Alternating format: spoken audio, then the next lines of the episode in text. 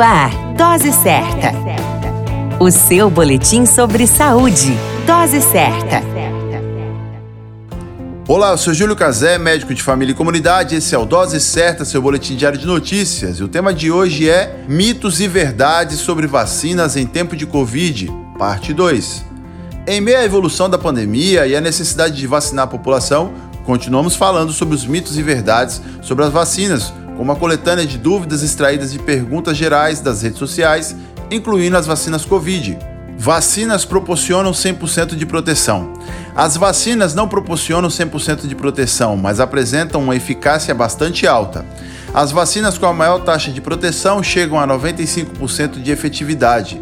Por isso é importante manter uma cobertura vacinal alta da população, o que ajuda no bloqueio contra as doenças. É chamada imunidade de rebanho.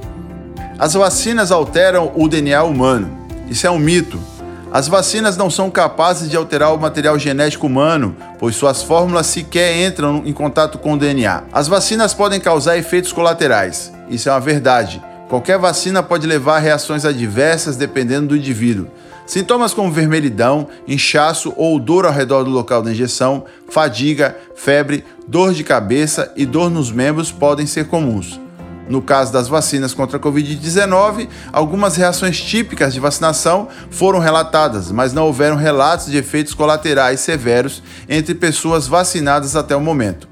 Quanto mais forte forem as reações das vacinas, mais protegida a pessoa ficará. Isso é um mito.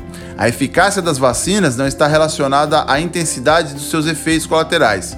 No geral, as vacinas provocam cada vez menos efeitos colaterais, pois vêm sendo aperfeiçoadas continuamente. A grande dica do momento é: chegou a sua hora de vacinar, não perca a oportunidade e vacine-se.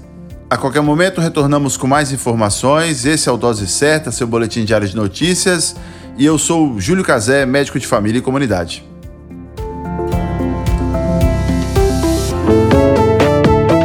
Dose Certa, o seu boletim sobre saúde. Dose Certa.